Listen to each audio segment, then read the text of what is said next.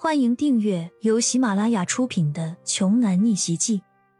我有一条金融街，作者山楂冰糖，由丹丹在发呆和创作实验室的小伙伴们为你完美演绎。第十九章，楼上一直盯着这些混混们动静的李叔，突然发现围在医馆外面的人都开始离开了。他还在有些诧异的同时。也随之狠狠的松了一口气，原本悬在嗓子眼的心，也不再像刚才一直砰砰砰的跳个不停。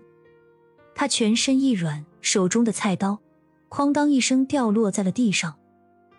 而始终紧绷着神经的李欣，眼见危险解除，更是一下子瘫软在了沙发上，后背一片发凉，浑身上下的衣服都被冷汗给浸湿了。冯家别墅这边。冯海明打完电话之后，低三下气的对焦阳说：“焦先生，我们的人都已经从您的医馆那边撤回来了，李先生一家也都没有受到任何损失。”尽管没有起冲突，冯海明还是战战兢兢的，甚至都不敢抬头去看焦阳一眼。焦阳冷哼了一声说：“如果今后再让我听说你们为难李叔他们一家人的话。”后果就不用我多说了吧。是是是，我们明白。冯海明连忙毕恭毕敬的答应道。在冯氏父子的谄媚声中，骄阳已经离开了别墅。看着浩浩荡荡的车队离开自己家门口，冯海明和冯昌旭两人都长舒了一口气，有种重获新生的感觉。叮的一声，冯海明手机又收到了一条信息。是集团的财务总监说，公司资金账号又突然解冻了。看着手机上的短信，冯海明再一次感受到了骄阳能量的强大。五亿资产说冻结就冻结，说解冻就解冻，到底是多大的本事才能做到这种地步啊？这种情况用呼风唤雨来形容，一点儿也不为过。冯昌旭则是一脸崇拜的看着骄阳他们远去的豪车车队。这种盛况，这种阵仗，简直是太拉风了，太牛掰了！冯昌旭心里的小算盘打的倒是足够精细，就连他老爸冯海明都要恭恭敬敬面对的人，他自己更应该特殊对待了。如果他和焦阳成了好哥们儿，以后就不用再害怕自己的老爸了。还好，冯海明不知道自己儿子的想法，否则非得抽出皮带。把他吊起来，狠狠的打一通不可。加长的黑色豪车里，骄阳正与庄九轻松的交谈着。庄九叔，您之前说的这金融街，到底是什么？每天的工作又是什么？骄阳提出了心中的疑问。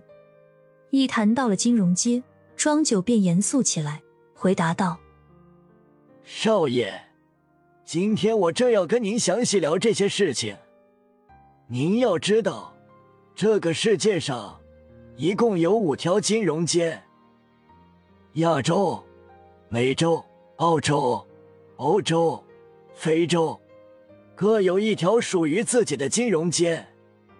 每条金融街的目的，是为了控制自己区域的经济稳定，防止世界金融系统出现紊乱。庄九顿了一下，继续说道。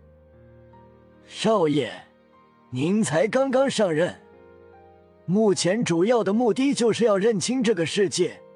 在认清世界的过程中，您会慢慢的、深刻领悟到每一条金融街存在的意义。骄阳听得有些云里雾里。认清这个世界，难道他现在眼中看到的世界全是假的吗？那庄九叔，我要怎么做呢？骄阳问道。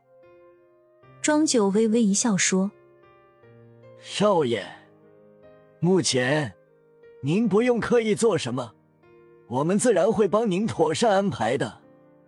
您今后也自然会见识到各种各样的人和事。就比如说今天，放在以前，您怎么可能会见到冯海明这种人？怎么敢于跟冯氏集团起冲突呢？”但是，未来就完全不一样了。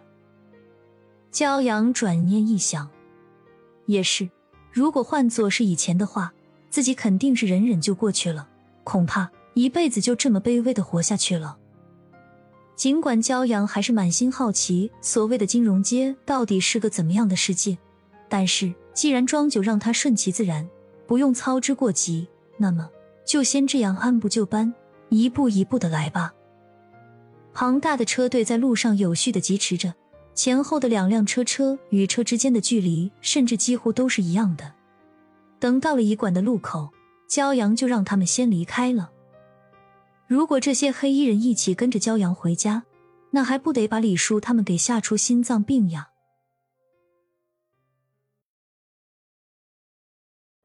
本集播讲完毕，想听更多精彩内容，欢迎关注“丹丹在发呆”。